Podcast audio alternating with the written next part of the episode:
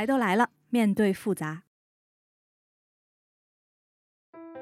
我非常喜欢王小波。王小波说，人的成长的过程就是一个逐渐受锤的过程。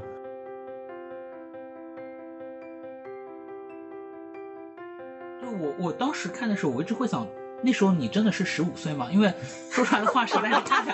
像什么三十五岁。其实我现在已经四十岁了。真的那些话就是很千帆过尽的那种语气。嗯，其实是是假象，是假象。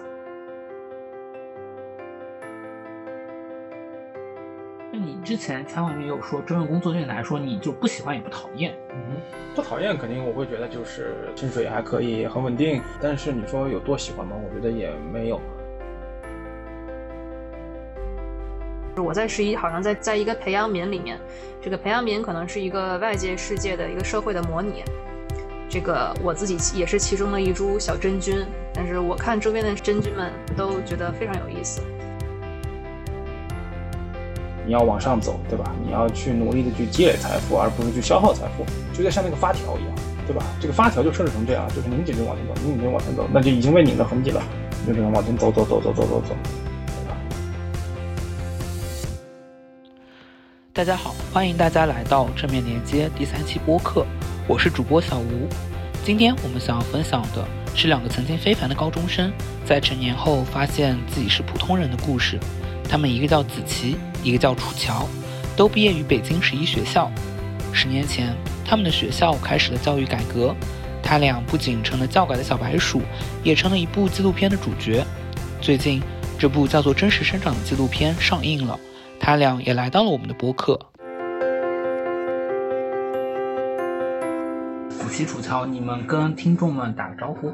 Hello，大家好，我是周子琪，这是陈楚乔。仿佛这听众能看到我们一样。大家可以简单先介绍一下自己呗，要不先子琪开始。从十一毕业之后，我去北大读了四年，然后又去跑到芝加哥读了个硕士，然后现在在就是做留学中介，然后在做教育这边，往外倒腾中国的孩子。感觉听起来像是人口拐卖一样。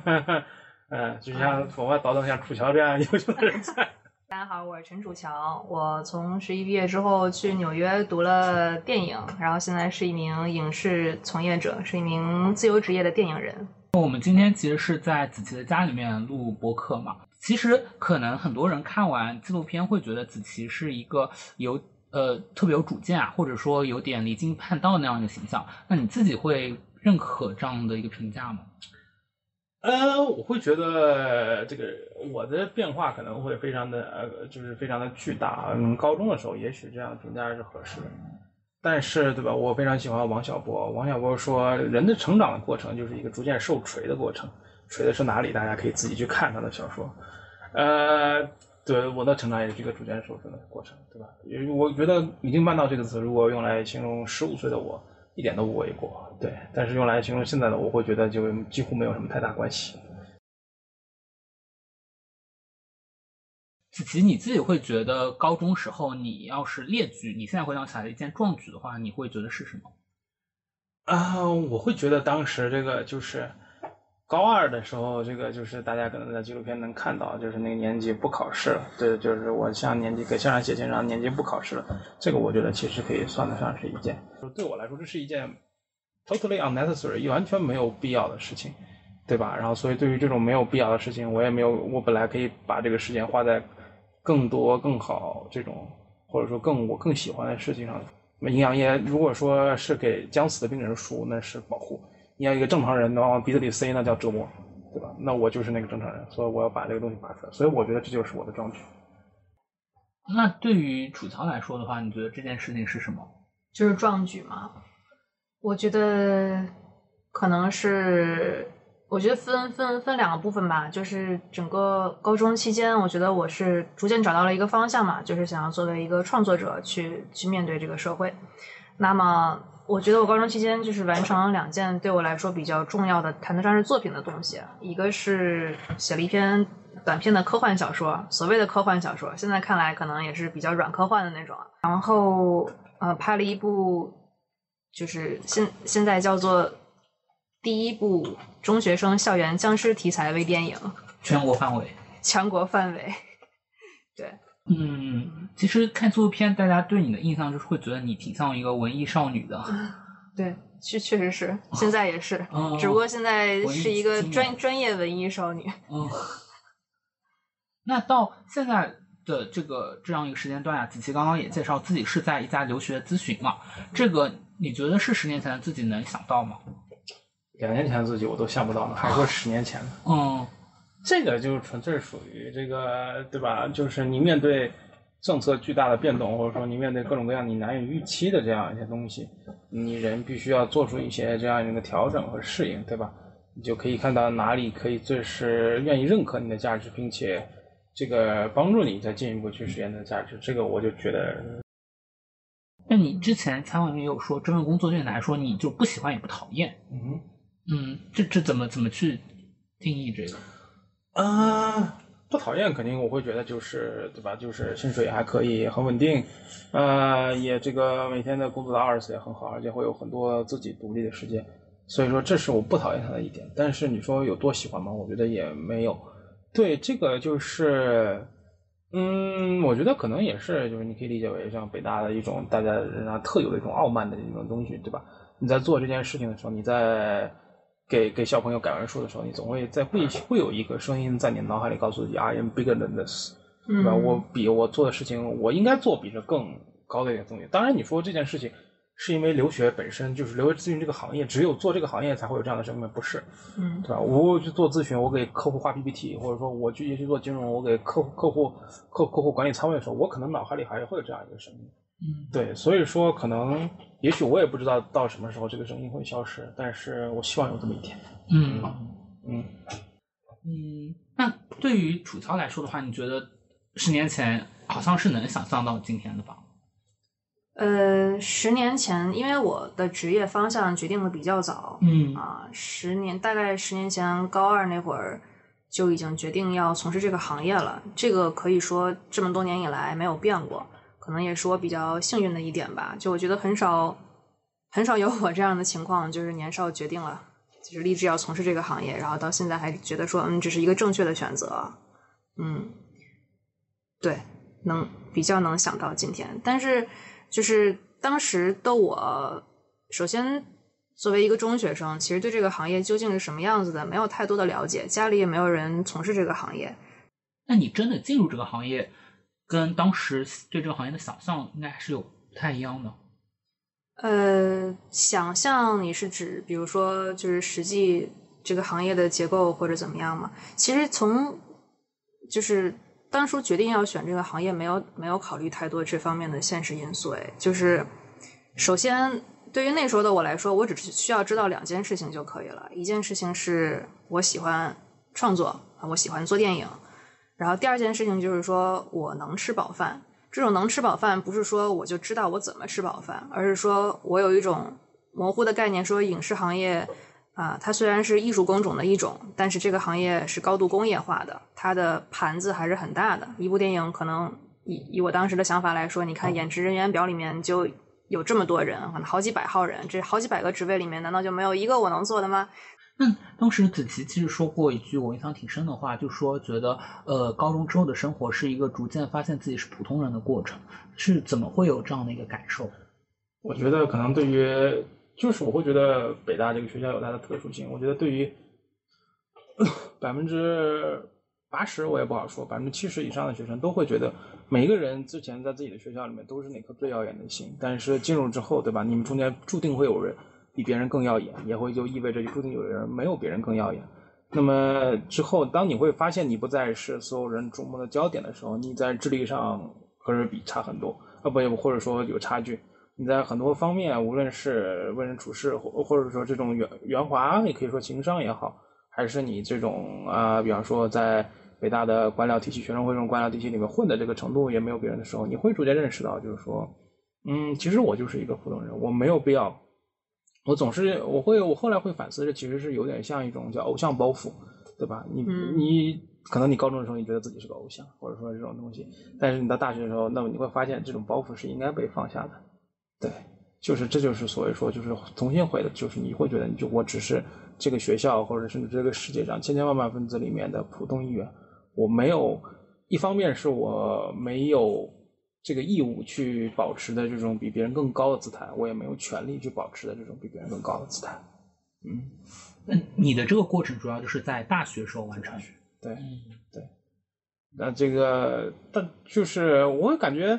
这个甚至在“内卷”这个词出现之前，像清北这种地方已经卷的够可以的了，对吧？这个老师让写个三千字论文，总有那两个同学能够轻轻松松给你写个两万字，然后嘣嘣嘣交上去，对吧？这种就是，嗯，那对楚乔来说，你有这样的一个心理转变吗？其实都会有吧，就是因为每一个阶段面对的环境是很不一样的。像高中的时候，呃，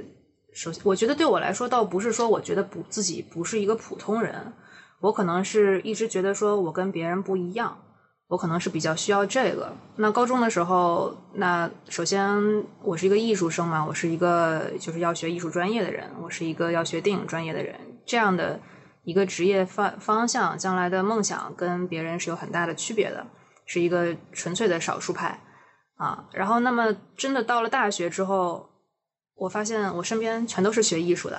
就是你会发现，你从一个就好像从一个小池子里面，你是一条这个别人都是草鱼，你是一条鲤鱼。那么到了全是鲤鱼的池子里面的时候，你就需要重新去找一个把自己跟周围人区别开来的一条一个新的思路。嗯，就是这对我来说不是一个高下的区别，但是我是觉得说，本能的我不想跟别人一样，我一定要跟我一定有有我自己不可替代的地的地方，我才能就是作为一个个体能能比较好的存在。对，从这个意义上来说，我也有这样一个过程吧。嗯，那你现在有可以在哪方面发现鲤鱼和鲤鱼之间的区别吗？哎，其实。就是你你你你刚到鲤鱼池子里面，觉得大家都是鲤鱼，但是时间长了，肯定鲤鱼跟鲤鱼之间是有区别的。这其实是花色不太一样啦，这个尺寸不太一样啦，就是世界上没有两个完全相同的个体。所以说，这更多的是一种，我觉得不是一个唯物主义的，就是你跟别人一定要找到一个比比别人多一会儿或者少一会儿的东西，是一个心态上的转变啊。你最开始觉得说。我我我要跟别人不一样，我不想跟别人一样。但是后来你会发现，非常自然，你本来就跟别人不一样，因为没有人是一样的。嗯，所以说就是这个是你获得这样一种心态之后，就不会太纠结说我是不是普通人这个问题，因为大家都是普通人，但是普通人又怎么样呢？就是这个就不会再纠结这种事情了。嗯，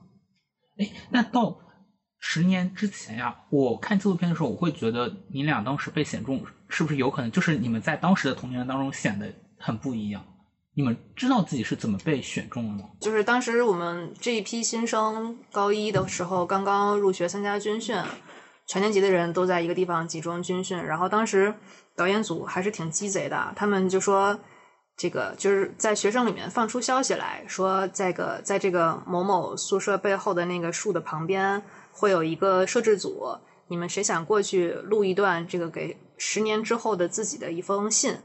问了大家一些问题吧，就是类似说你将来想成为一个什么样的人，或者说这个想过一种什么样的生活。嗯，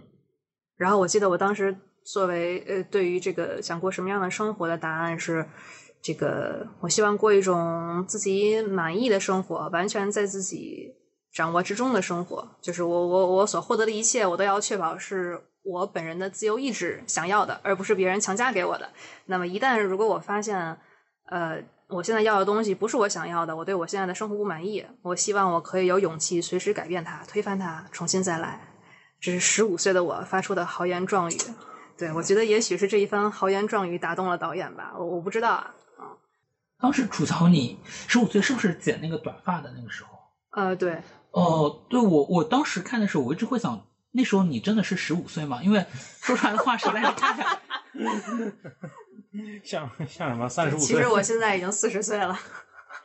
真的说那些话就是很千帆过尽的那种语气。嗯，其实是是假象，是假象。其实，呃，半懂不懂吧？我觉得就是我可能就是一个比较呃性格里面就是一个很很忠诚和平的一个人。这个从小一直都是，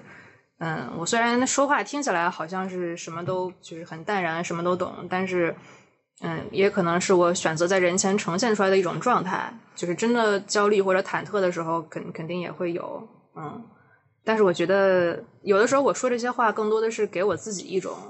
呃相信的东西，就这东西重复的越多，你自己会会感觉到心里面越安定。嗯嗯，那对子琪来说，其实就是军训那个是最先闯入大家的视线嘛。然后当时你在军训的时候，其实是跟老师有这么一个争论，就是争论呃，军训时如果规定说你不能擦去脸上的汗珠，那你就是可以擦去嘛。然后嗯，子琪的答案就是觉得凭借人的这个自由意志是可以的。然后我就那一幕就是我迅速想到，我高中就会有这样的同学，就是也是在军训的时候，可能就会。也也是看了很多的书嘛，然后就会跟老师有很多这样的争论，嗯，但是我觉得不太一样的是，像我高中同学，最终他可能就就有点摆烂了，或者说有点消极抵抗了，他可能会发现改变这个事情是没办法的，所以就不会继续争下去。但好像看上去，我觉得子琪当时不是这样的，最终我觉得你很多时候你在老跟老师的讨论当中是获得了胜利的。我会觉得这是一个类似于就是正呃十一的过程，其实我会觉得它的意义就是在于它为学生提供了这种提供提意见，提供了源源或者说很强烈的一个正反馈的一个机制。我很能理解你一个同学这个讲一个东西，对吧？如果说你觉得你有你有一个意见，然后你下去要改变，但是所有人包括你的老师都会觉得你是一个异类，给你一个很强烈的负反馈。人的学习能力是很强的，当学习。你负反馈收获的足够多的时候，你就知道这是一条死路。那么我怎么抵抗？我只能通过消极抵抗，对吧？就像当平或者我摆烂，对吧？但是十一是给你给是让你能够感受到，就是说你有不喜欢的东西，你有觉得不合理的东西，你去提议或者说你去呃这个 reason 它，你去为他这个辩论，是会能只要让合适的人看到是会有效果的。那么这样一个正反馈会鼓励学生，包括我在内的很多人，不断的去说为这个地方变得更好、更合理、更加就是去贴近人性或者人的这样一种追求而去努力，或者说去看到你看到有一种不合理的现象，那么你就会想去改变这种不合理的现象。所以说，这是我觉得这是我之前也会在采访采访中被采访的时候提到说，实际上像乌托邦一样的，因为它去它是有一套强烈的正反馈机制的，而这套。正反馈机制可能在十一以外的很绝大多数地方是没有的，对吧？我们终究还是不喜欢那些选择去挑战规则而不是服从规则的人。嗯，是的。那当时你对抗的几个点呀，像军训，后来军训是真的就是初中部的取消了，高中的就是少了两天，少两天，嗯，七天变成了五天，对，嗯，就这个就是会让我很意外的是，居然好像。这是一个挺大的事情嘛，他还真的因为一个学生发出的呼吁，然后就改变了。嗯，对，当然这个其实也是我会觉得，就是我没有办法把这件事情，整件事情就是因为我的一封信或者我的一番话，就让什么老师醍醐灌顶一下，哇，觉得这是我居然没有发现这个事儿这么不合理，这肯定是不对的。我会觉得它其实是和十一的一些改革的一些内核，就是比如说去掉没有必要的或者去掉无意义的东西，就是王小波。有句话我很喜欢，就是吃苦可以，但不能吃无意义的苦。我是最后一个，就是加入这个推这扇门的人啊，门推开了，但不肯定不是我一个人推的这扇门，推开了这扇门。嗯，是当时还有一个是关于谈恋爱吗？啊，对，谈恋爱是那个是具体是怎样子的？嗯，就是我应该在很很很小很小很年轻的时候，就或者是很很早的时候，就展示出了以后这个。就跟人吹毛求疵，对规则吹毛求疵的这样一个天分，就是我应该是十一是有那个叫学生行为手册的学生纪律手册，类似于这种，就里面会有各种各样，比如说，比方说你干犯什么错误，处什么样的处罚，我觉得很好啊，就是这种啊，韩非子老说法不可知则威不可，行不可知则威不可测，对吧？但是这是一个纯纯的就站在统治者立场，我们作为被行的人、被统治的人，我们肯定是希望就是说这个东西是明确的，对吧？但是就明确之后就会来一个问题，它合理吗？对吧？那就比如说，当时这个学生行为手册里面讲，嗯，学生这个谈恋爱就这个交往过度啊，我忘了原词了，就是这个影响不良的记大过。这个记大过是和类似于那种学生作弊啊、干嘛干嘛记在一起的，我就会觉得有有至于吗？这都这都这都啥年代了？这都让当时这都二一零二年了，对吧？就学生谈个恋爱拉个手，然后大家都觉得好家伙比作弊还严重，不是吧？对吧？我觉得这种对啊，我当时我也有喜欢的女生，当然我在高中就几乎没谈过恋爱，我也有几乎几乎 几乎几乎没谈过恋爱，就是几乎对，就很短暂的谈过。对，然后这个呃，对啊，就是我觉得这种东西就像人之常情，就像春天的这个这个草木萌发一样，是一个很正常的一个情感，没有。你是与其说是去压制他，或者说你就告诉他，你对女女女和女孩子的这个这个产生这种这种接触或亲密关系，你就应该去打火，你不如去正确的引导他，对吧？对于十一当时谈恋爱的人还是蛮多的啊，那非常在咱们这个年，在咱们当时那几届里头，对，所以这这一条我觉得就是纯粹纯纯的那种历史遗留，这老对对其实不怎么执行，我觉得对得。谁没经经历过这个？他带那么多届学生了，对吧？哪一届就没有，那才是怪事。楚乔当时有谈恋爱吗？没有哎，我三年不是几乎没谈过，是绝对没谈过。那我看，呃，就一开始你一头短发的接受采访，那个时候其实你很强调的一点就是你自己不太知道自己未来就是能做什么，以及嗯靠什么吃晚饭。然后，但是到后期其实你又就是一下子感觉就很坚定了嘛，就是就是出一是出国，二是就是想从事影视。嗯就这个转变是怎么发生的？呃，其实就是你找到你想做的事情之后，一切都会变得非常的清晰，变得很明白。啊，在我找到之前，那是一切都非常的不明白，因为是这样，就是我考进十一之前呢，是我初中是在一所就是海淀区可能将将算得上中等的这么一所普通的中学里头读的，哪个？较劲教师进修啊，较劲，我知道。嗯，就是在初中的时候吧，呃，学习这件事情在我心里面是有一定规律可循的。就是我虽然其实一直以来都不算不上用功啊，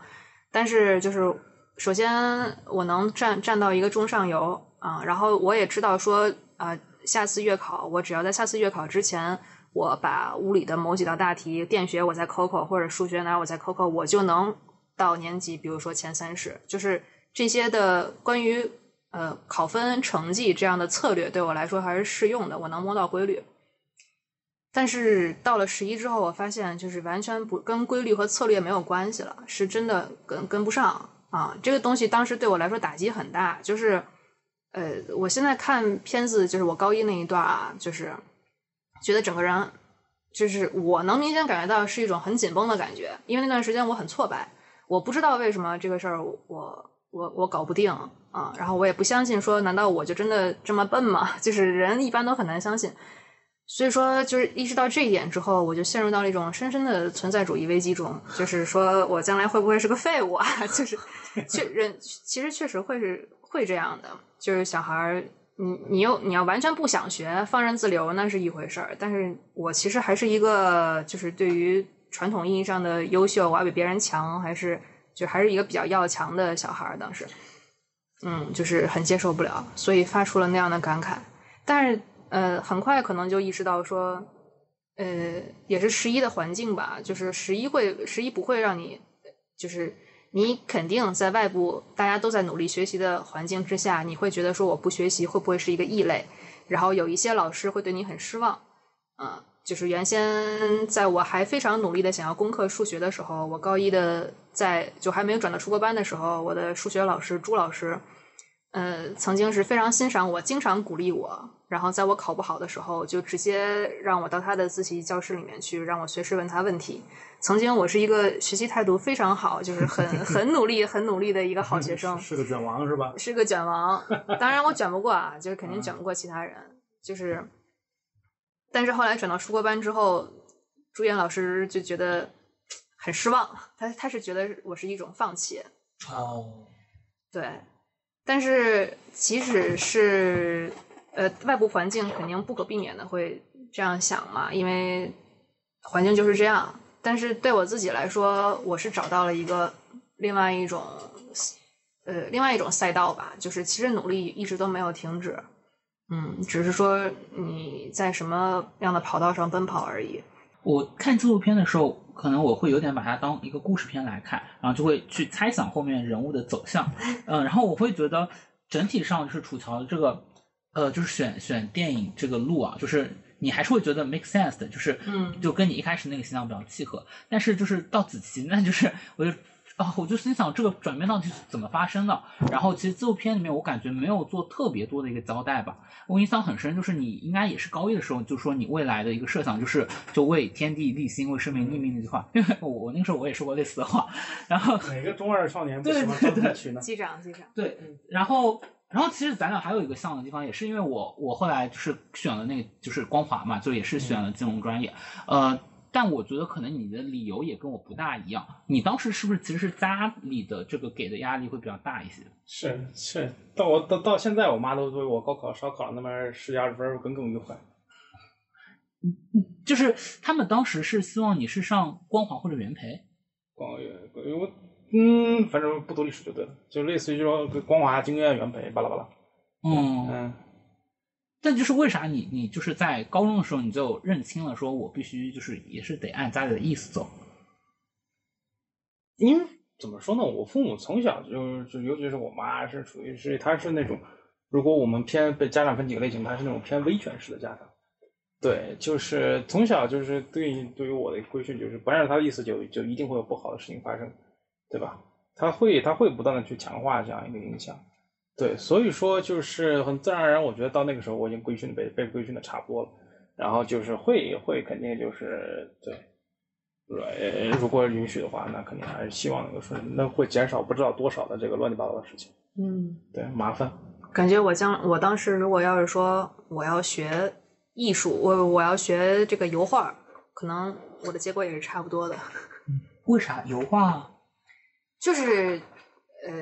其实跟子琪说的差不多，就是虽然都是艺术行业，但是艺术行业也细分嘛。就是其实电影还是在一个就是家长眼里说，那个你能赚到钱，可能你还有机会赚大钱。嗯，是一个比较朝气蓬勃的一个行业吧。在二零一五年看来，现在看来是一个特特困，是一个特困行业。嗯，对。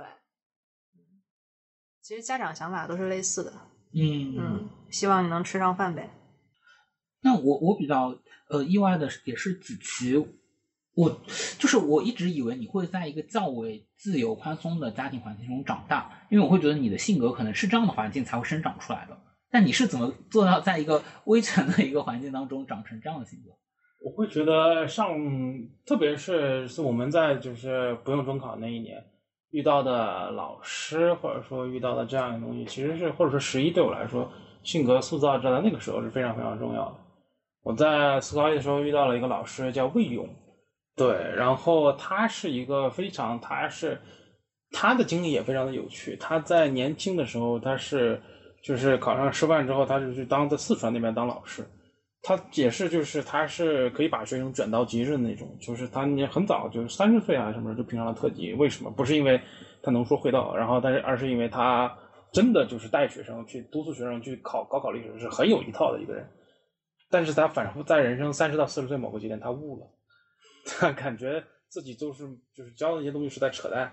然后就他就又转向了就是那种 liberal 西方那种这种人文教育的这种东西，他不再就是觉得自己以前做那个历史都是扯淡了。然后就是我在呃四年制高一的时候，就应该是十四岁的时候吧，就是他刚好就是遇到十一刚开始做导师制嘛，在我们那个时候，然后他就会鼓励鼓励我去读很多很多很多的书，各种各样，包括。西方的各种这种经典啊，或者说，尤其是一些早期的，像无论是像洛克，或者说霍布斯，包括像他们的对手格老修斯，或者说这些人，他们写的这些东西，对我会觉得那段时间对我的整个，尤其是政治理念，包括这种形成是非常非常重要的。那你会去比较，或者说你会去阅读，你会去真的去感受他们到底在想什么、说什么、在讨论什么这样一个过程。所以说，对，就我会觉得，一方面是因为可能也是与生俱来的，就有一些不能被磨灭的这种，你可以说是对自由的向往，或者说这种反骨吧，这种东西。一方面，我会觉得就是这种这个读书的，在老师引导下去读这种东西，在一个特别是很自由派、一个自由崇尚自由主义的老师的引导下去读这些东西的过程，对我来说也是一个很很很具有塑造性的一个过程，嗯。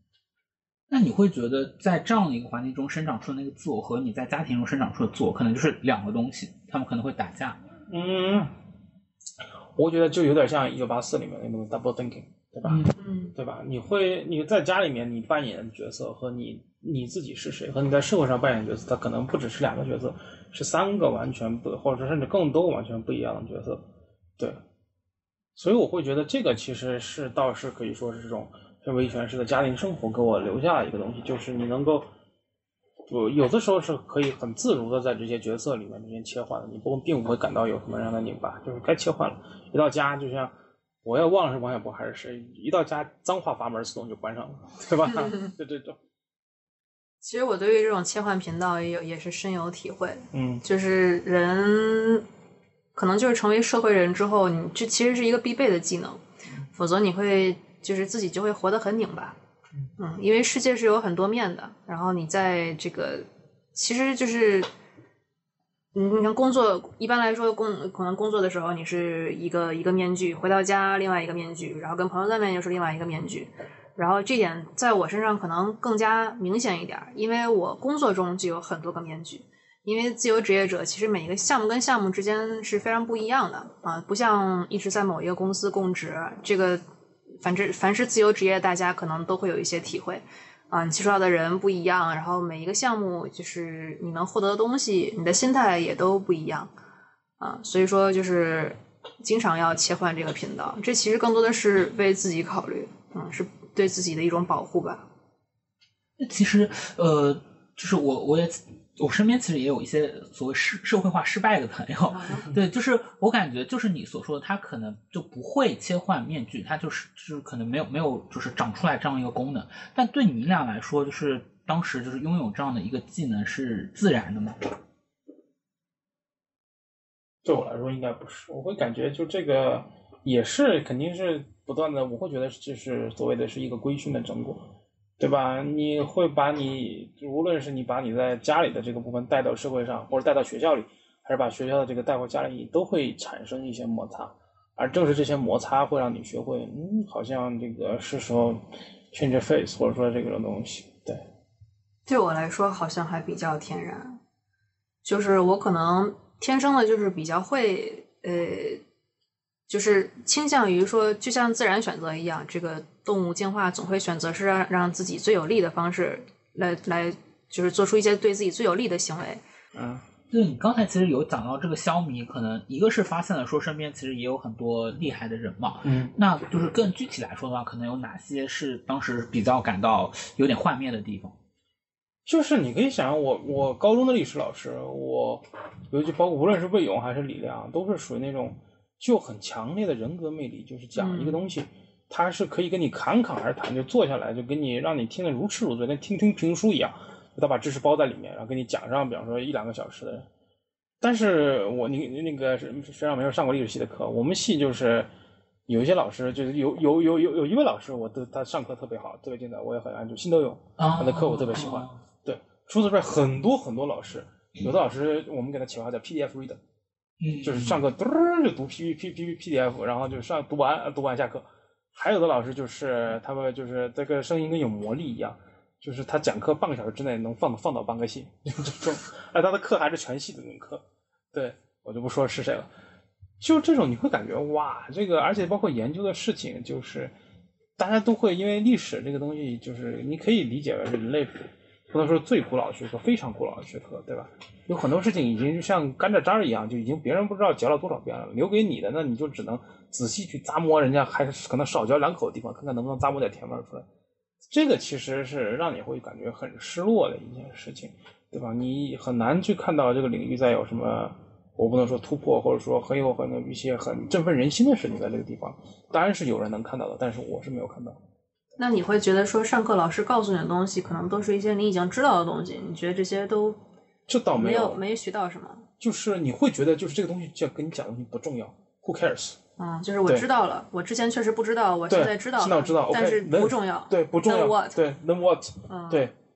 对，那还是挺幻灭的啊。那非常幻灭好吗？然后我这，我就感我感我感觉我从上大学以来，我的人生的节奏就是变换，或者说你也可以理解为逃离，对吧？就是上历史系上了一个学期或一个多，我就觉得这不是不行，然后就读经双，读经霜，然后读着读着感觉国内的不行，这他妈的这都在干嘛呀？然后又想出国，然后出完国回来就发现这个这个就国内这个好像这个也就教育还行吧，那就去做教育，就反正就是不断的就是在一种就是试错试错试错。那对楚乔来说，你觉得你的大学生涯，你要用一个关键词总结的话是怎样的？哎，我大学生涯好像一直都在都在工作。这么早就职业化了？我们学校其实，我我们学校在纽约。其实纽约的很多学校，不光艺术学校，都是会呃非常鼓励大家在就读期间就玩命出去找实习工作。然后甚至有一些你比较熟的老师会鼓励你说：“你你你有活是吧？你接了个活，那你下周二那个课可以请假，我给你批假啊，或者我直接给你就是寄到就可以了啊，因为你在工作，老师支持你。”就是这么一种一种氛围吧，老师同学们都是这么一种氛围。像同学们之间，就是不会去看说谁成绩高低或者怎么样，就是就是你，如果你跟比如说你那个找了一个比较牛逼的实习，你去这个拍了个 HBO 的剧，在这个现场做了个小的什么制片助理之类的，那还是很厉害的，就是在同学里面你会高看你一眼的。然后或者说你这个这学期拍的这个期末作业。大家都很喜欢，拍的非常好，那也是一件很很牛的事情。就是大家的评价标准会跟呃学术关系不是很大啊，评价标准就完全变了。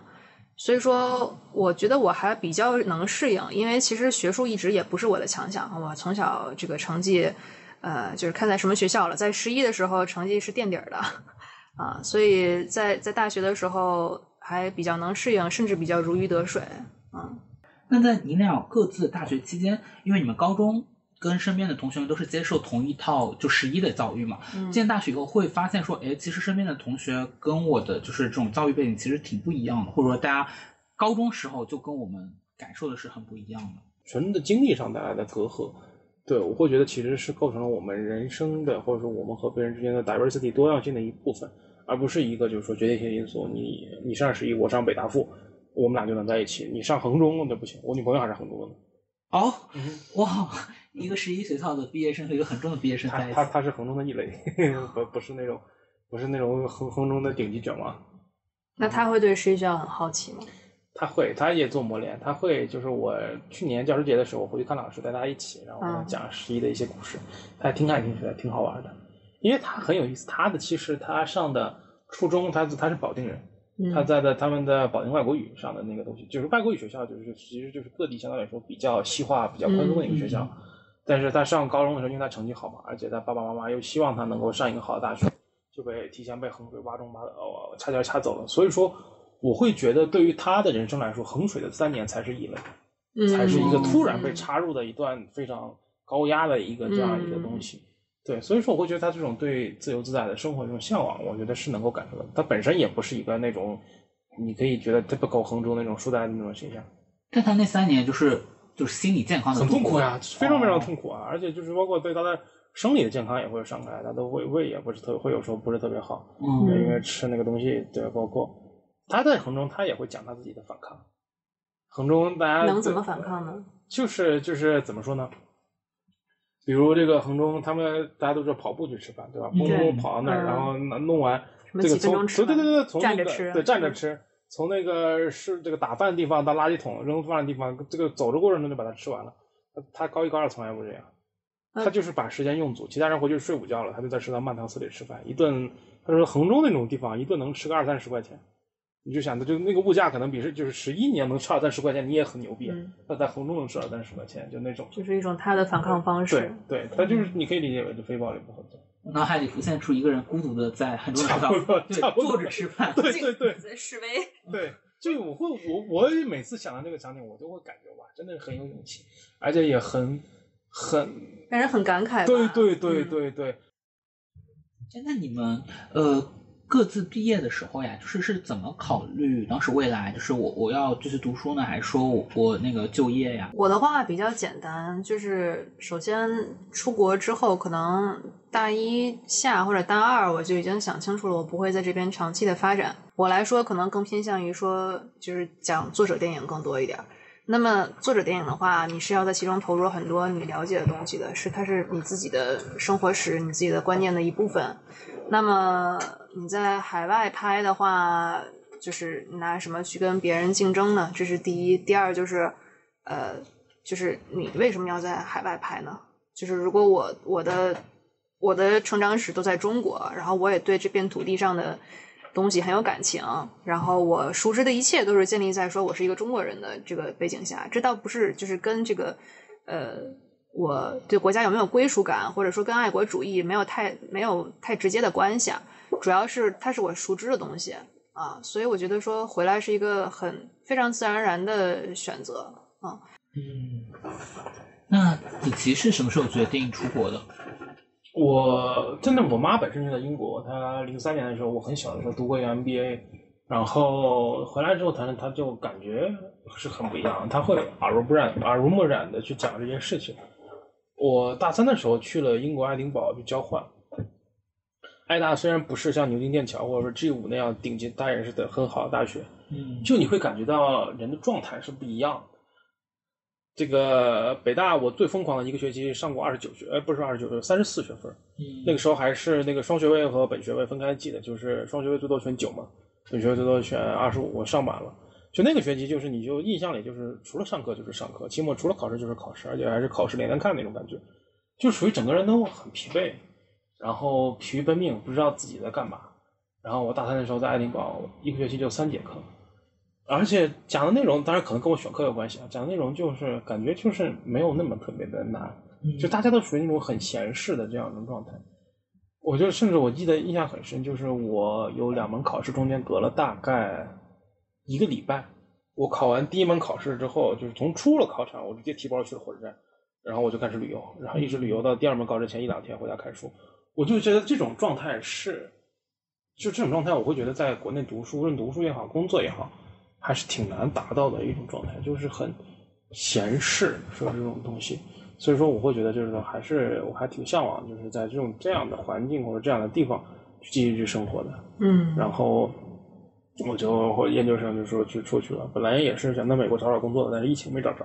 然后我也就是因为后来就是因为我爸妈也不是特别放心我一个人在美国待嘛，然后就是我一年 OPT 其实也就没有用，然后就直接毕业了，拿到学位就回来了。刚好就是那个时候，因为学而思那个对吧，在二一年七月的某一天之前，这个学而思是一个浮名蒸蒸向上的，所有的人都觉得这这是一个永 永不落的太阳。嗯我记得这公司。然后我这这时候真的就是你会觉得就发现就是第一，国内有一个很不错的工作在等着你。嗯，对而且当时做教育真的像个就是收入神话。我们就到我们那时候毕业的时候，我们就经常说谁去学校四，然后月薪几万，就他居然超过了投行，这个就是过去从来不会有的一个情况。是的，我们当时同学之间也经常说，谁谁回来在新东方教英语，然后赚爆多。是的，就是在就是国家整治教培之前，就是学而思不新东方还有新东方新东方新东方我没看，学而思这边因为是是北大校友创办的嘛，就是所以说会对清北学生会有特别的这个 preference，对吧？你只要就是你拿着清北毕业证去那儿，然后就是简单的给你面面试，只要你有一些基础知识，那就可以，然后你就人生就不能说进入了快车道，就进入了一个比较能轻松的赚到钱的一个这样一个状态。遍地都是钱，对，遍地都是钱，我去哪儿干都可以对赚到钱，都是这么多钱。对，都是这么多钱，而且就是家长会抢拼着命的，就是把孩子送进来，就甚至就是就是说往你手里塞钱的这样一个东西。就我就就当时就想，我就没有再投国内的球招，我就在想，就是说，就教育国内比它性价比更高的工作，那几乎可能就没有了，对吧？那你说投行或者咨询赚的可能比他多，但是呢，意味着一天十几二十个小时、十几个小时的这样一个付出。学而思就是固定，早上九点半上班，晚上呃不早上九点九点还是九点半上班，晚上六点半下班，就一天就是九个小时，中间一个小时午休。对，不会总我从来没遇到过加班的事情。那你是在入职的第几个月遇到了那个第一个月，啊？美好的时光太短暂了。哇，那也太……我是二零二一年七月一日入职的，马上就应该是本来要本来要迎来这个入职一周年的纪念日了。对，然后是在七月那个政策应该七月二十三、二十四号发出来的，就是说要这个四十号文件，就是说要取消所有的初中级以下的这个在工作日的这个东西。对，然后那个出来之后，我们一开始还觉得这个最多就是以后给你排的课少了一点呗，嗯，对？吧？就是就是以前这个没有想到会对这个行业是一个毁灭性的打击，而且很迅速。对很迅速，嗯，对。然后后来就是到八月份，就是就已经知道我们部门就马上就要没有了。对，那肯定你作为一个，因为他一开始还觉得，哎呀，当然就是邦信，就包括雪尔斯，他一直之前就是出现在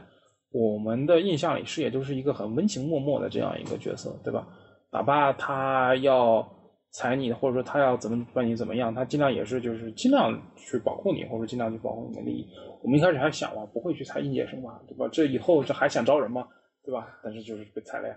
嗯，但是整个部门被裁了。整个部门被裁了。然后他会安排转岗，但实际上没有那么多岗给你去。嗯我们一起进来的其实应该是有六个人，我们那一批最后就留下了两个，嗯，有一个马上就要走了。哦，就转岗去了别的部门。对对对，嗯那你是之后迅速的，就是找到了下家。嗯，中间还给自己就特别额外放了两天假，我跟女朋友泡温泉去了。但当时在换工作的时候，就还是觉得是会在教育行业。没有，我其实因为主要会有一个很很以很很有意思的事情是，呃，中国的很多企业跟有处女情节，跟就是这个低俗的男人有处女情节一样，他们会有应届生情节。当你发现你的账户上交居然交足足交了两个月的社保的时候，你这个人就不再纯洁了。这是为什么呢？为什么？是觉得招应届生更更便宜吗？不知道，我不知道啊，就是所以说就是处于这种就是，包括我们还问过，就是有很多尤其是一些国企，他们就是只有两种，第一就是应届生，第二就是希望你有两到三年工作经验，嗯那么就可以去走正常的那种社会招聘，对吧？那我肯定是哪个也不符合呀，那么他也没有办法，他们就会有这种很奇特的要求的，可能是因为中国人太多了吧，他们才会有这种奇奇怪怪的要求。对，然后就会就是导致处于一种很尴尬的局面，就是你想往其他行业，或者说你想往那种，比方说传统的行业，无论是金融、咨询，还是就比方说国企这种，就不可能了，人家不可能再找你，对吧？那你那你这个时候就是那就只能在猎聘上去。我当时就还没不认识这个 headhunter，然后就是在猎聘上瞎投，然后就知道有一天有 headhunter 找我，就说有这么个机会。对啊，那确实就是这个机会是我当时能够联系到所有机会里面最好的一个机会。他工资又高，而且他本身他这个呃它的整个它也非常在乎 work life balance，包括这个东西。对呃，但你当时会有一个就是顾虑，是说觉得好像它会导致你这么多年的专业知识上其实用不太上吗？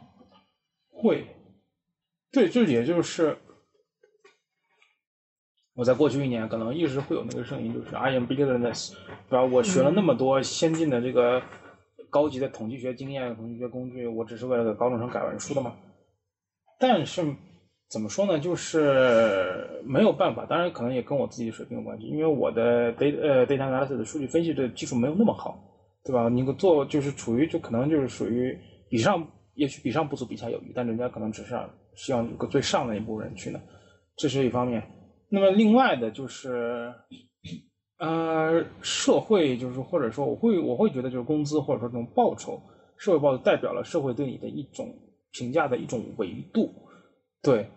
那么就是那也你也可以理解为对吧？就是会有一只看不见的手在调配这个社会的资源。那么如果说这只手通过你的工资的形式告诉你这个你不应该去做 DA，你不应该去做别的，你就应该去做教育，那我觉得只能就去做吧，那就去做吧。哎，你你是一个一直以来都对于这种物质收入还是比较在意的人。会吧，就是你可能看见片子里，就是，当然这可能是家族传统。就像片子里不是我跟李丹老师讲了一个这个我们家的这个发家的这个哦发家史发家史，就感觉会有就是每一代人就会有往上跳一些的那种，即使就是你会感觉这个平台已经够高了，对吧？我父母。我父母他们曾经多次向我表达过，家里也不是很缺钱，你干点什么，就是也不是不当然没有那么有钱啊，就是反正养你是养得起的，再多养活一张嘴也没有什么太大的问题。你要不干点你想干的，或者说你再读个书，但是你就会想，这么多年就是潜移默化的家里其实就讲的就是，当然很更现实的考虑是，我大学花了那么多钱上了研究生，我花了几十万几百万的这个东西，嗯对吧？这个就像投资一样，投资要收回成本，现在收回了吗？这早着呢。那你会觉得，就是这个钱对你来说，就是除了刚才说的那种发家的那个逻辑啊，就是对你个人来说最大的意味着什么？没没什么，我一个月我一个月我因为现在就是发信用卡，第二个月还嘛，哦我一个月信用卡基本上就一千一千多，一千多这个水平。所以你生活成本其实也很低。我没我我我会感觉就是我几乎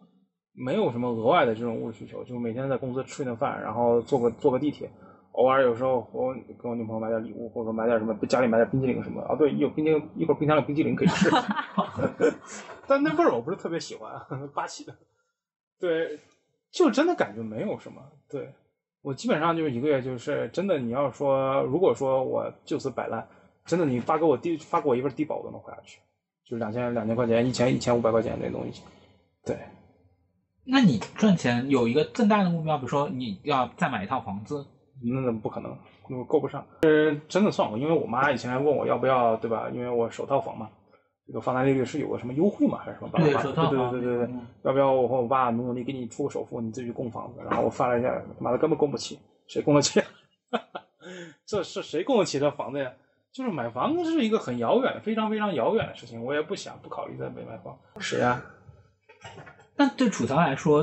嗯，因为我也大概会了解一下影视行业嘛，其实就肯定收入没有那么高，对，对，但这个东西会对你造成困扰吗？肯定困扰啊。只是说我现在目前觉得说我继续做我想做的事情，基本上是一个你干一个活儿能吃个几个月，然后这几个月的时间里面，你可能去去做一些你真正想做的事情，然后你你再干一个活儿，再吃几个月，就这样一个循环的过程。嗯嗯你是刚正式入行的时候，其实就已经影视寒冬了，对吧？嗯，对啊，哦我刚入行是我二我两二零二零年夏天回来的，然后回来之后，呃，其实找工作不是很顺利，一个是几方面原因吧，一个是当时我其实对国内的行业的现状啊，就是我不是很了解。比如说当时我会觉得说我是电影人，我就去影视公司找工作呗，我觉得这是天经地义的，就是一件事情。结果发现说，其实影视公司那个时候不招人，一个是寒冬的影响，他们其实不光招人，还在裁人。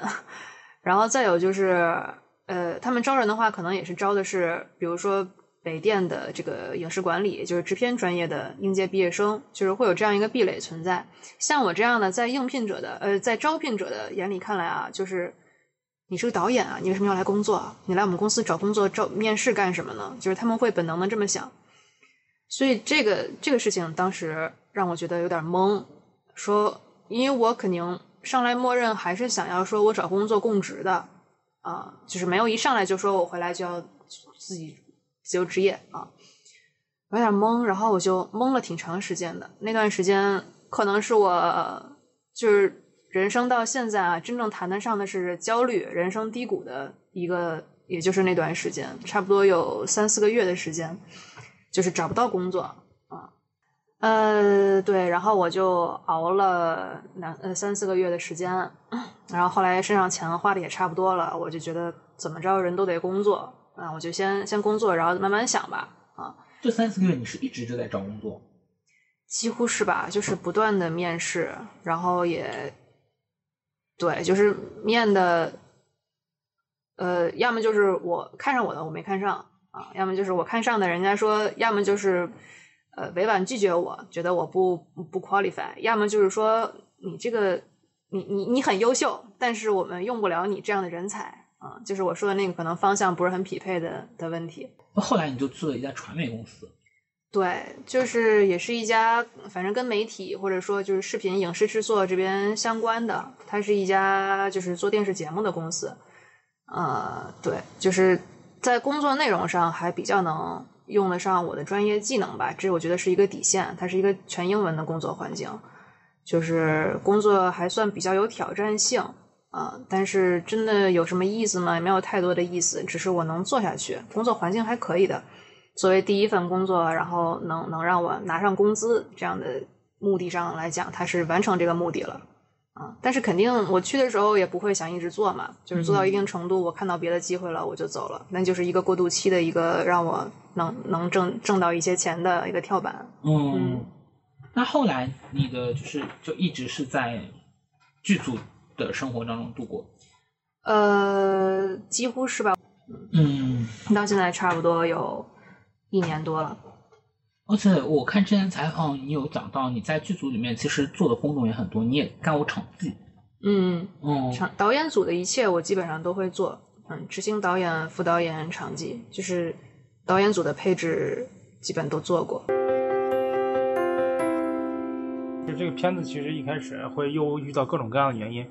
包括政治因素、非政治因素，包括一些十一的自己一些的因素。嗯，对，就反正就是一拖再拖，一拖再拖，到今年很有意思的一件事情就是这个去年刚好那个四十号令下来之后，把我工作弄没了，但是给这个工作在这个片子的一个新的机会，因为把大家的视线重新落落回到教育改革这件事情啊，就他就是刚是就是对他们来说是一个很好的上这个片子的一个机会，因为大家就很关注教育改革或者说教育，尤其是我们的。啊、高中生之前的这些教育，当然也可能之后的教育，我们的教育应该是什么样的？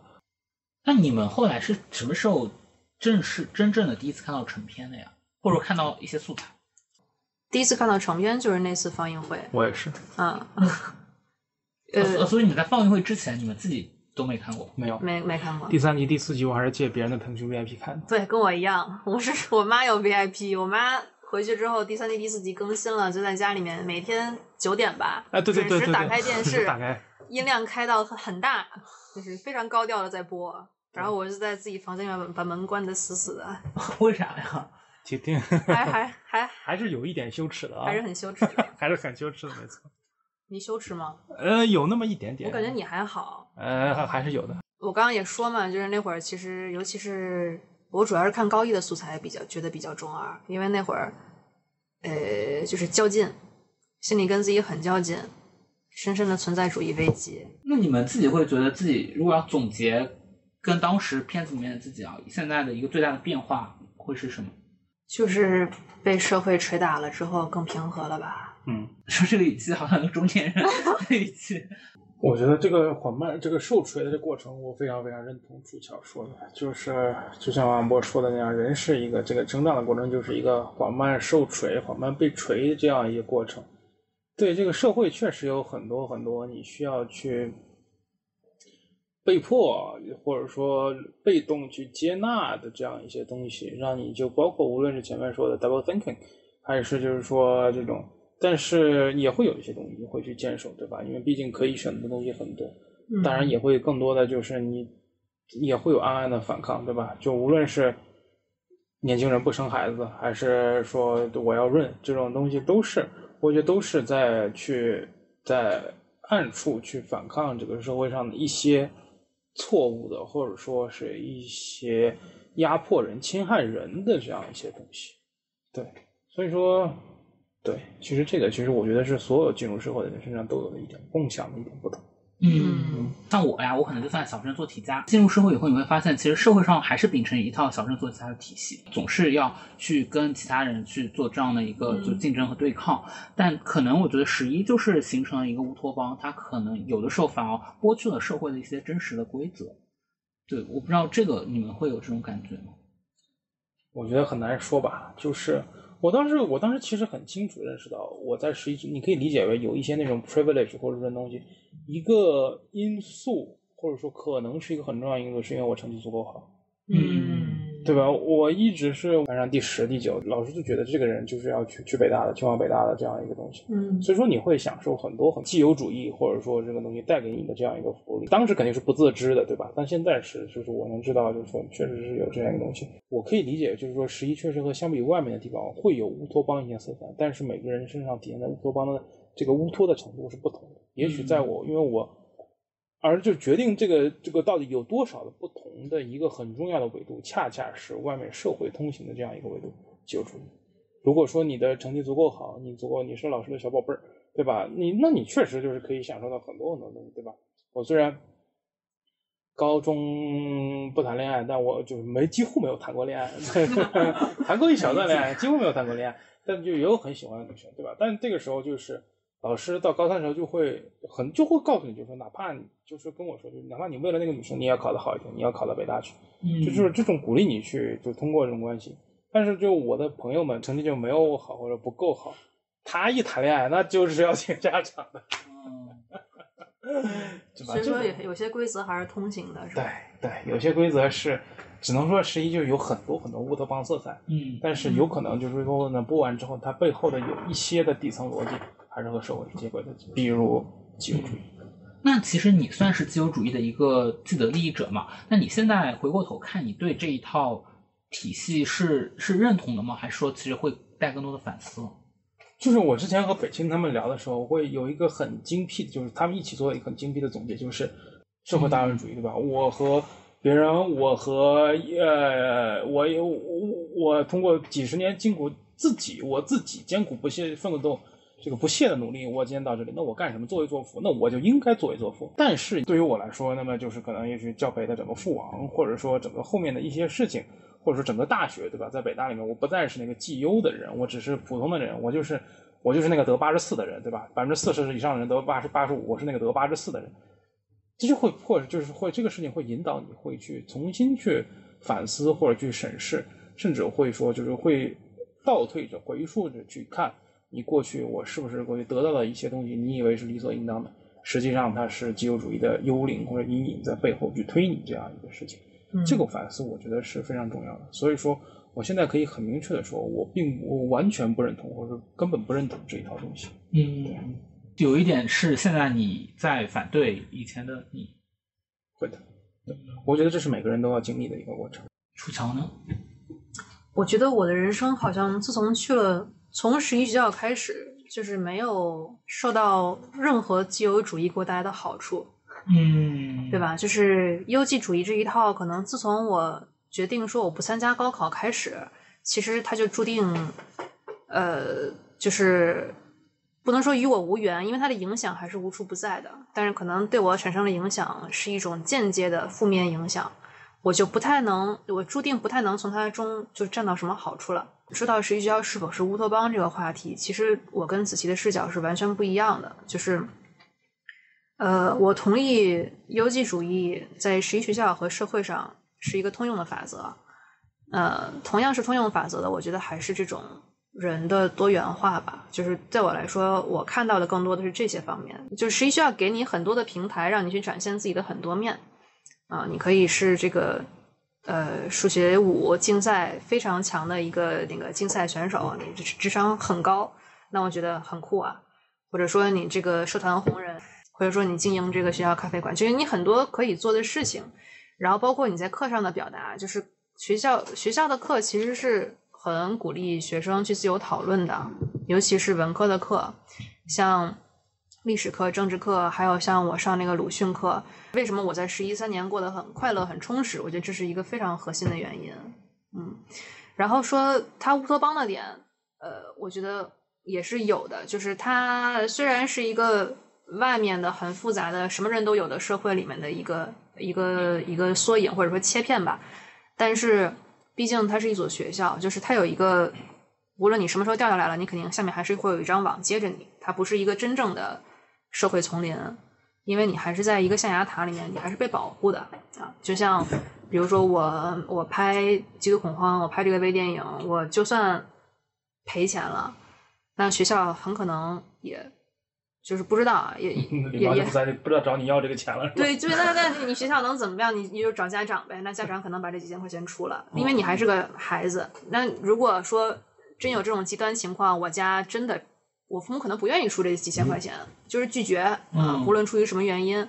那我觉得学校也没法拿我怎么样吧，就是他不能把我告了吧，就是就是这么一个概念。那你们会觉得十一学校会存在着一个其实本该在高中时候就教会你们的一个关于社会的东西，但是其实没有提供的？我觉得就是前面我说的那个正反馈机制，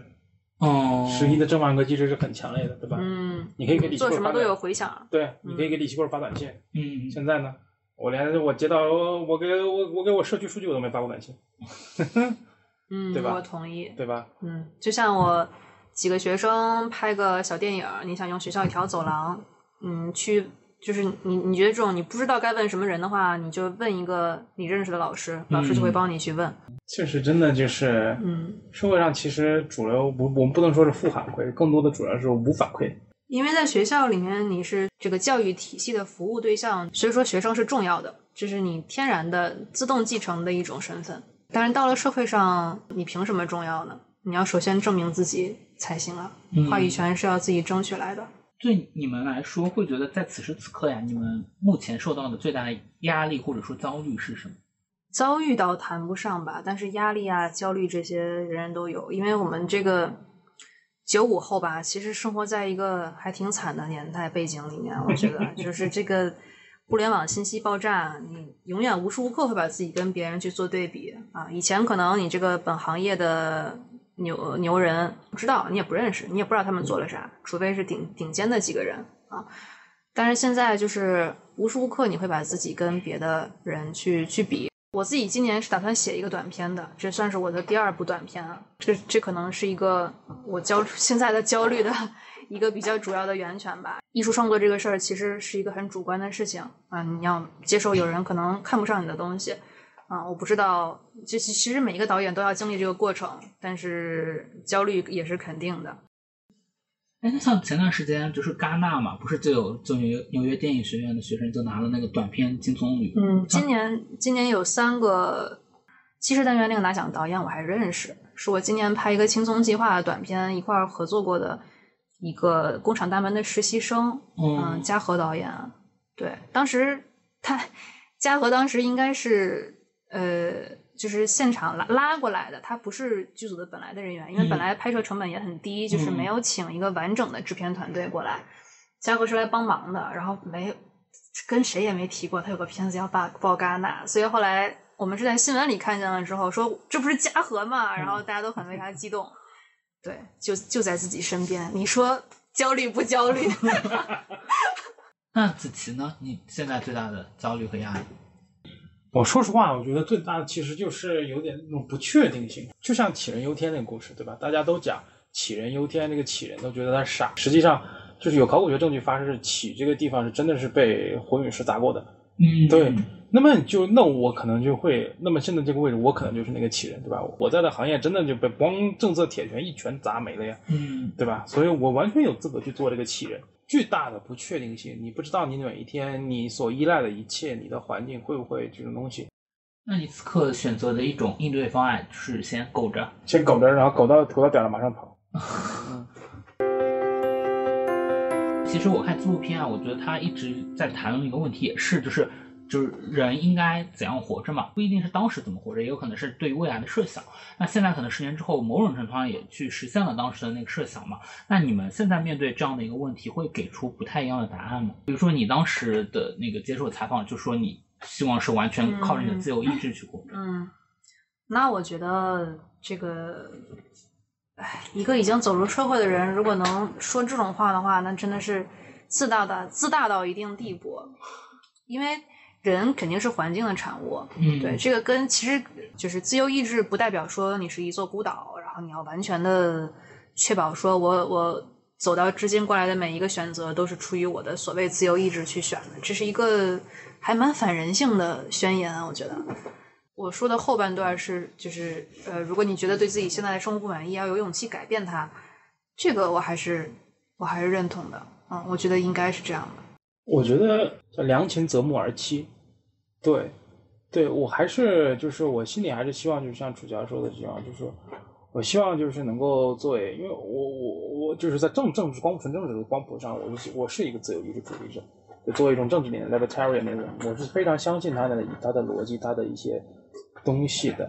所以说，就是对于我来说，可能最重要的就是去找到一个 safety net，或者说一个社会对于很多这种行为，大部分行为包容度更高的这样一种地方，对吧？如果说，就比如说，无论是对我还是对我的孩子，或者说更多未来，我希望就是，就像马克思说的，劳动不再是你维生的手段，劳动变成了你的需求。也许是能够存在这样一个地方也好，但你仍然相信有这样一个地方。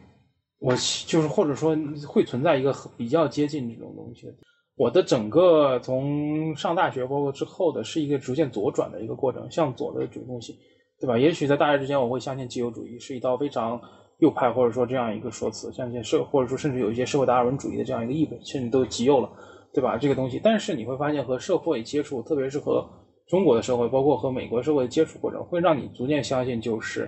很多我们的决定或者说我们所处的位置，并不是个人的努力或者说个人努力可以改变，但是真正当你发现了一个改变，或者说当你看到你自己的成就的时候，你一定要相信这不是你仅仅个，就不仅仅是你个人努力的结果，它背后是有一套巨大的社会齿轮在运作，在铺垫，在作为它的背景，在暗中发挥着作用的。所以说，我会相信，就是说，那么社会的义务或者说社会的责任是确保每个人都能有这样的一个机会。那么，我们也希望能够通过自己的努力，把这样的机会提供给每一个人。对，这个所以说就是更接近左派的这样一种理想，天下大同嘛。是的，所以我会觉得，就是这种教育对人的这样一种影响也是非常非常的巨大的。包括我会觉得，北大对我最宝贵的财富就是这种，你可以理解为像灵魂的底色一样。因为我们公号之前发过一篇关于北大附中的那个教育改革，你们有有看过那篇吗？有看过看过，就会看完以后会觉得，以你们当时的亲身经历跟北大附的这个做一个比较，会觉得有存还是存在一些区别的吗？我觉得首先北大附做的二加一这个事情是一个区别的主要来源吧。反正十一在我的经验里面，并没有把素质教育跟要成绩两者相对立。像王春义老师在片子里面也说过，说我们当然要成绩，因为没有人不要成绩。我不知道子琪作为高考那边是是不是这样的感觉？是，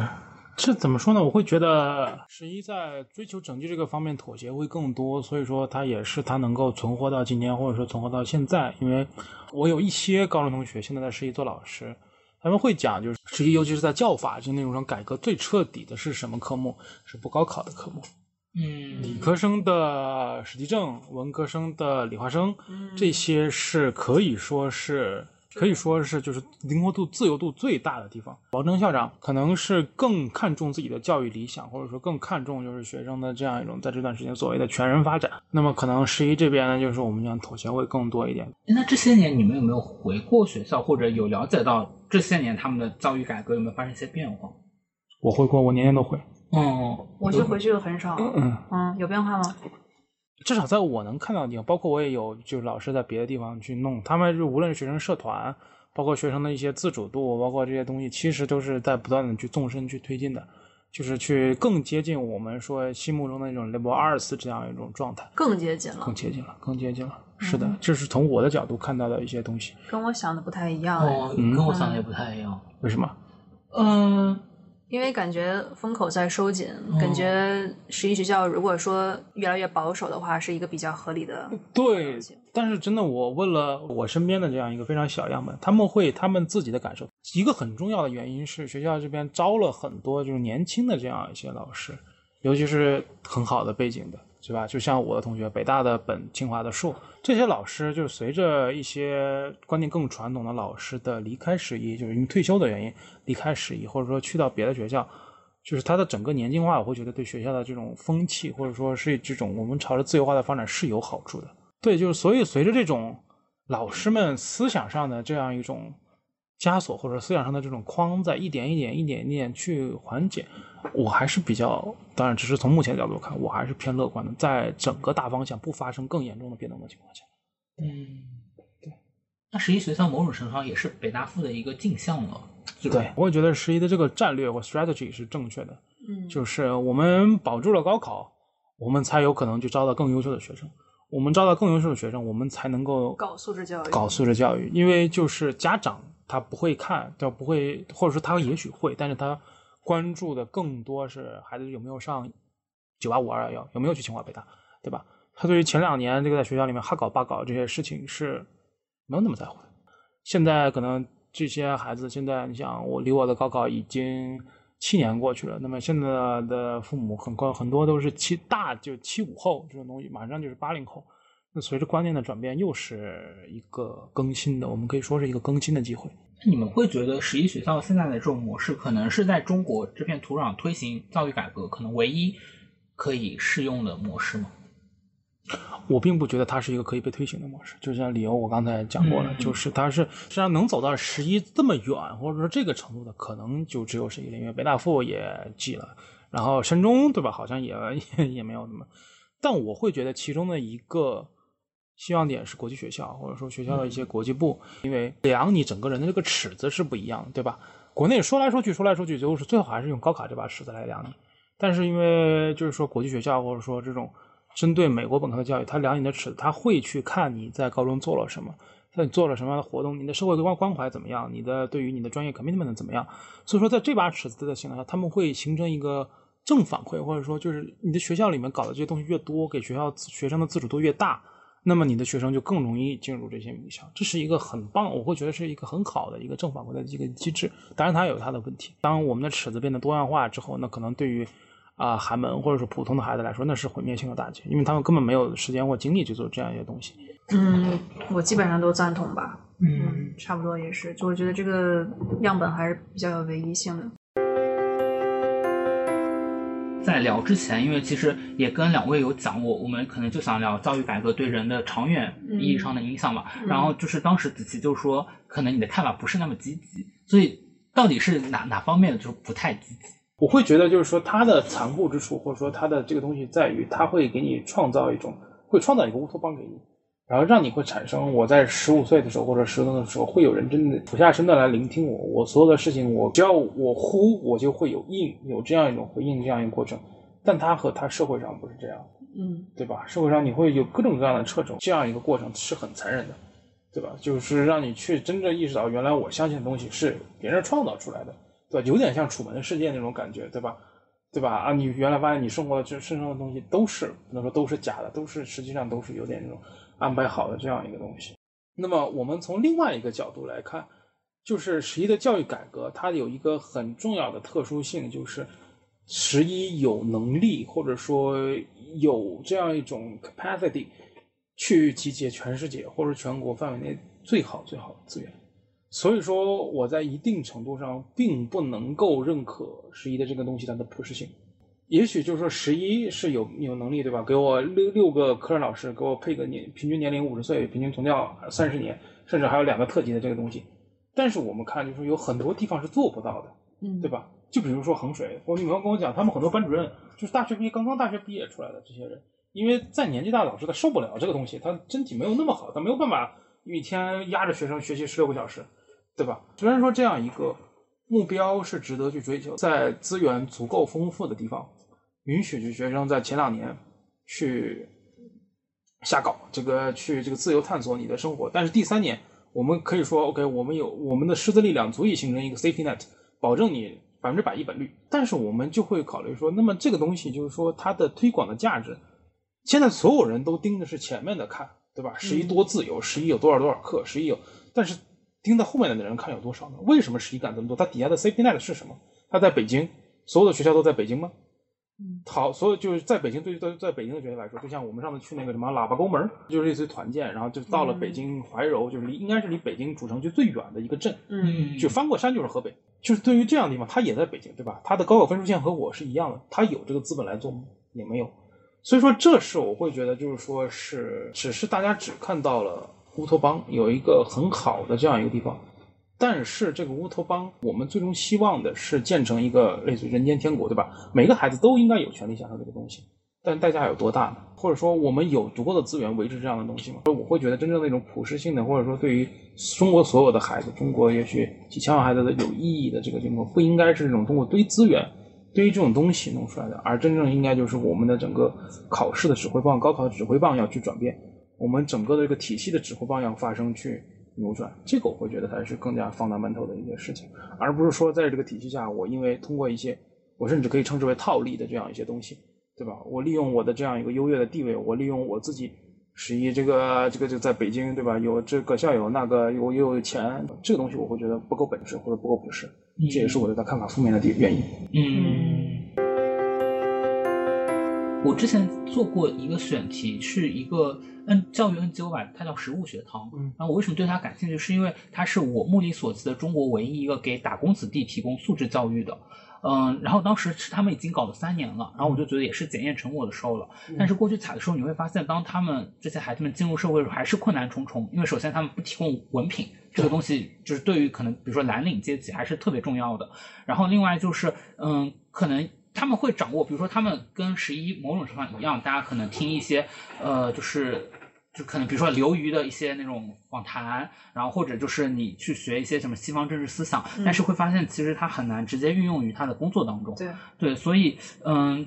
就是可能这两年我就感觉他的一个转向也是会越来越偏职业教育了，就可能还是回到了一、一一条老路上。嗯，所以我会的确会觉得，好像嗯、呃像十一的这种教育改革，在一个更广阔的这种社会土壤上，就它可能是一个不可复制性的。就目前来看，那你会觉得像你说的这个实物学校，它嗯即使回到这个普通的职业学校教育，像你说的一条老路上，它做的也会跟其他的职业技校不一样吗？对我仍仍然觉得它有一点点像双轨制，就一边它同时给你提供一些实用的技能，然后另外一边它仍然起到一种思想启蒙的功能。嗯所以很多孩子在来之前和来之后，我觉得对他们来说还是区别很大的。至少他会知道，呃，人就不一定要这么活着，还可以那么活着，或者说嗯，就是其实这两年大家都在提个概念，叫珍贵的普通人。嗯对，然后这个其实是我觉得好像是他们最先提出来的，他们可能哦四年前就提出来了，嗯然后。他就会讲到说，呃，我们可能我们的孩子未来还是会成为一个外卖员，但是我们如何能够确保他们在成为外卖员的时候，依然做一个快乐的外卖员？嗯就他会觉得说，哦，我依然是自足的，或者说我不一定我回去以后就非常的空虚，我依然可以去看一点书的。啊、我们这一期播客大概就到这里结束了，也特别感谢今天跟呃子期跟楚乔聊的都特别开心，嗯、然后那我们就跟大家说声再见吧。再见，谢谢大家的收听。好，对，听众朋友们，大家早安、午安、晚安，我也不知道你们什么时候播，再见。拜拜。拜拜拜拜拜拜